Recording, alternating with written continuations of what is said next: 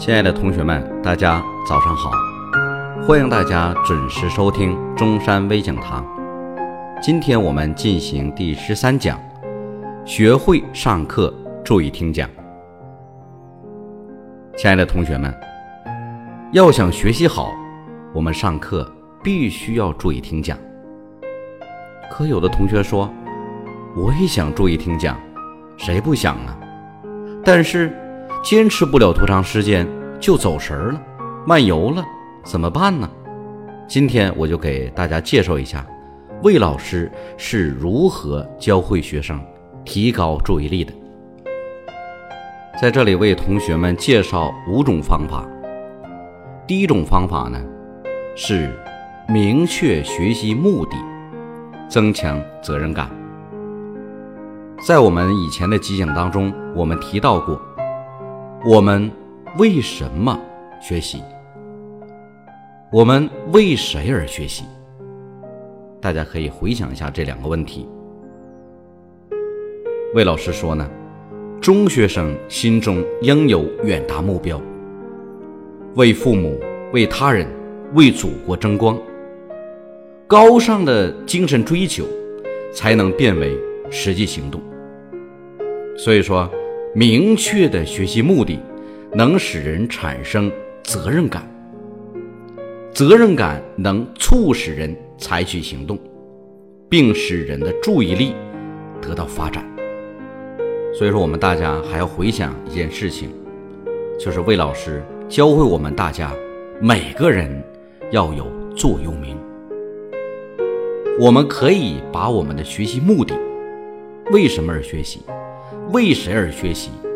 把它写在我们的座右铭上，时刻来提醒我们自己。刚才我们提到的是明确学习目的。那么就某一节课而言，我们每一名同学都应该明确这节课的学习目标。比如说，知识目标，我们要学会哪些知识？在预习时，我们已经掌握了哪些知识？还有哪些知识需要上课听明白？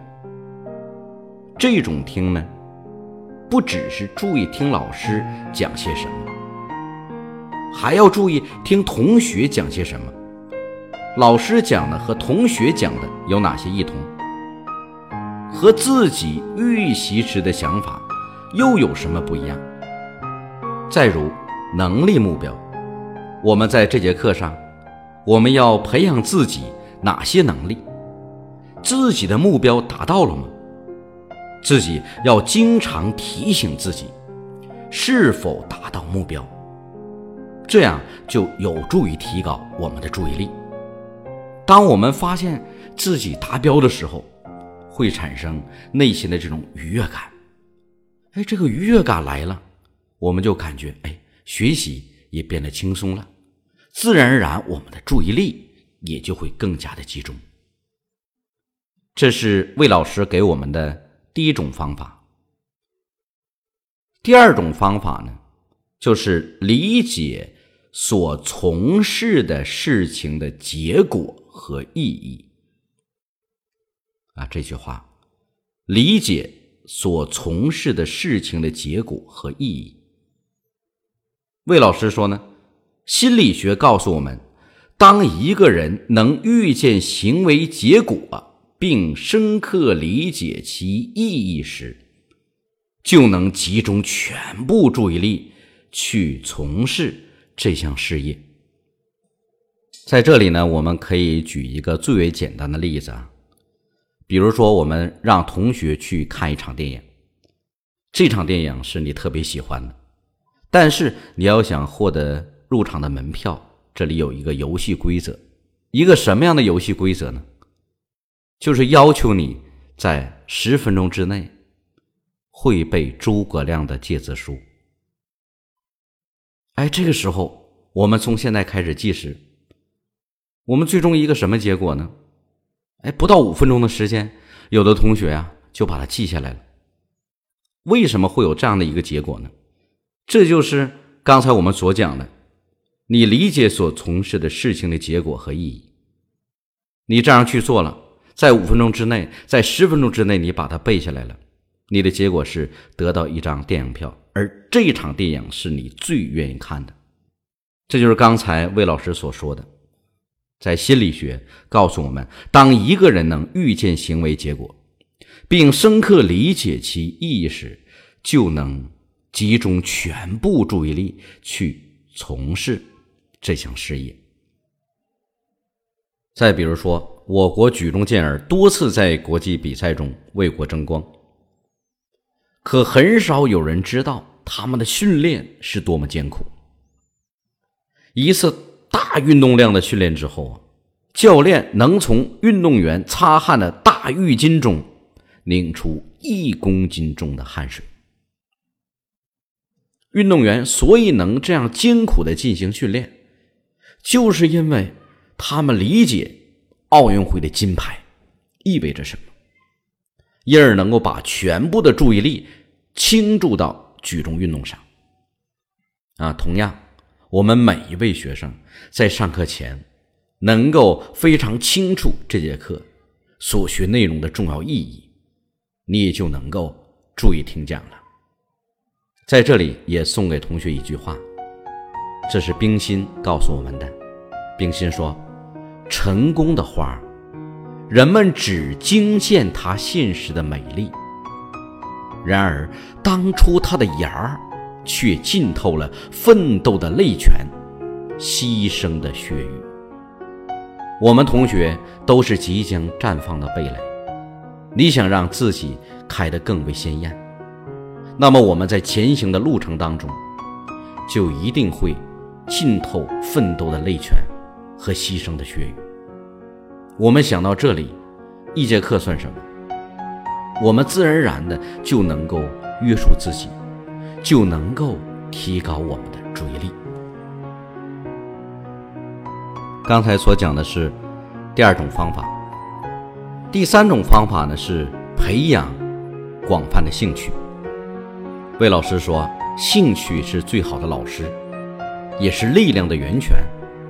兴趣广泛，可引起更多的无意注意，使人在轻松的条件下接受影响、学习知识。我们每一名学生都应该对自己所学的任何学科知识都产生兴趣。为什么呢？因为每一科知识里面都有无穷的奥秘，只要你认真钻研、认真。品味。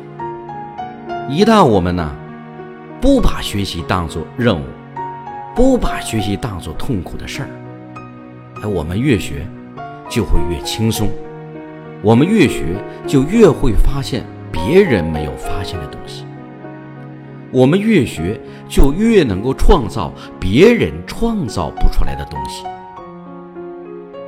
我们的家人，我们的朋友。都会以我们为骄傲。当我们不断不断坚持，不断不断进步，不断不断发现，不断不断去创造的时候，我想，我们就是全人类的骄傲。所以我们在培养广泛的兴趣之后，一定那就是我们拥有了两个字，那就是志趣。这是第三种，第四种呢，是以意志努力保持有意注意，并使之升华为注意后注意。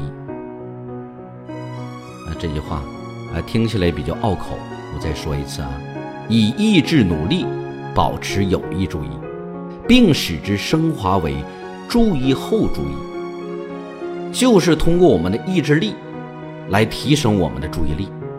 最后，让我们的注意成为一种习惯。魏老师说：“懂得注意的重要性以后，就要经常反躬自省，提醒自己：我的注意力如何？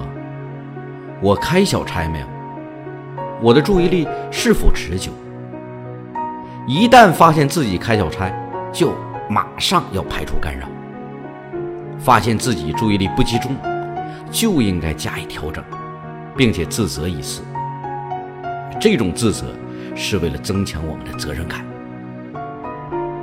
另外还要记住，增强注意力是长期任务，不可能一蹴而就，啊，一下子就能达到我们的目标。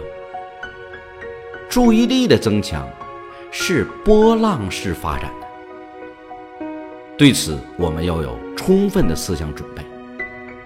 当注意可以长时间稳定之后，还应使之升华为注意后注意。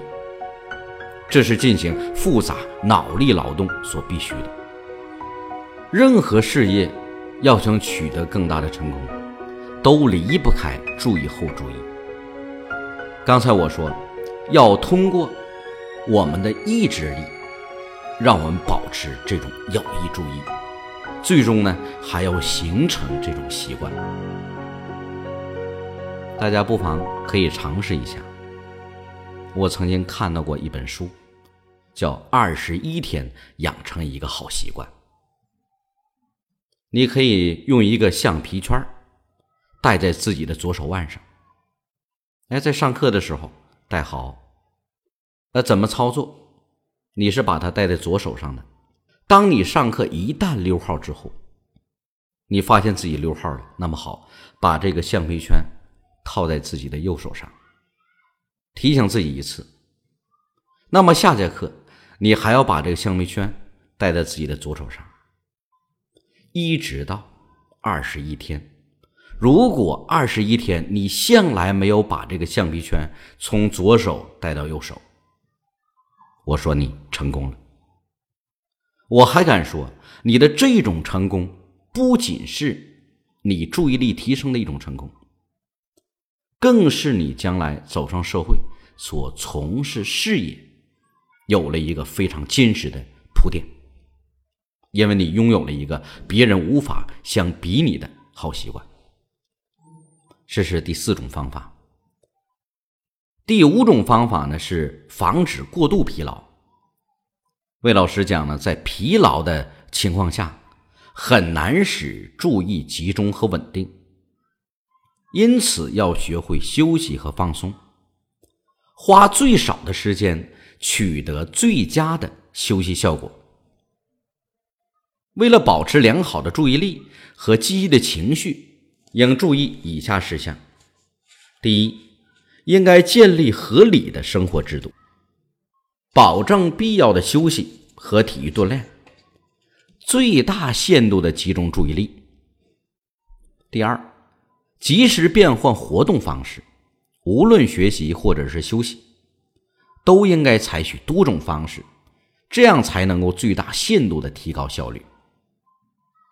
怎么理解这些话？首先，我通俗的讲，那就是上课就是上课，下课就是下课。哎，上课就是我们集中注意力要听讲、讨论、学习、记忆；下课之后就是我们休息的时候。出去活动，一句话，就是学就学的踏踏实实，玩儿就要玩的痛痛快快。我们有很多同学就是混淆了上课与下课，上课懒洋洋，下课懒洋洋。那你到哪里才会看到喜羊羊啊？你遇见的都是灰太狼。所以说，这就是我们一定要区分好什么是上课。什么是下课？同样，我们在安排学习的时候，哎，文理科的搭配，要不然你试一试，你从那里，你学语文学习三个小时，然后再学历史学三个小时，你把自己学糊涂了。一个是每一学科应该有限定的时间，文科理科还要进行有效的搭配，这些。最大的限度提升我们的注意力，也就是提高我们学习的效率。魏老师除了讲到这五种方法之外，还给学生传授叫五道听课法。在这里，我可以简单的介绍一下魏老师的五道听课法。很简单，那就是耳道、眼道、口道、手道、心道。我说简单是说的简单，难的是什么呢？我们能够把这五点把它做全。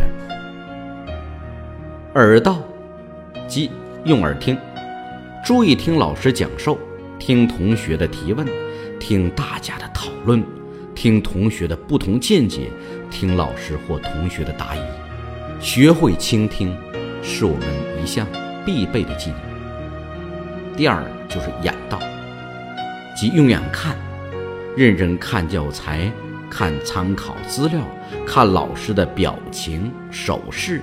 看老师的板书，也可以看优秀同学的反应。三是口道，即口说，复述老师讲的重点，背诵一下重要的概念定义，大声朗诵老师指定的段落，大胆回答老师的提问。手道，即手写，写老师讲授的重点，超有价值的板书。听课时边听边在教材上圈圈重点，批注一下感想，画一画难点。心道即动脑筋，对接触的知识积极思考，思考老师提出的问题，思考同学探究的问题，思考与本节课所学知识相关的知识。那咱们同学想一想，我们这五道。做得如何？尤其是我们的口道，我们的手道。上课不发言，不认真记笔记，甚至没有笔记。我们通常只是用自己的眼睛去看。我们的学习效率是非常低微的。这个五道听课法，在相当大的程度上。对提升我们的注意力是非常有帮助的。好，我们说上课注意听讲是提高学习效率和学习成绩的有效方法之一。希望坐在广播前的同学们能够尽快的提高上课注意听讲的能力。那么这一讲我们就到这里，我们下一期再见。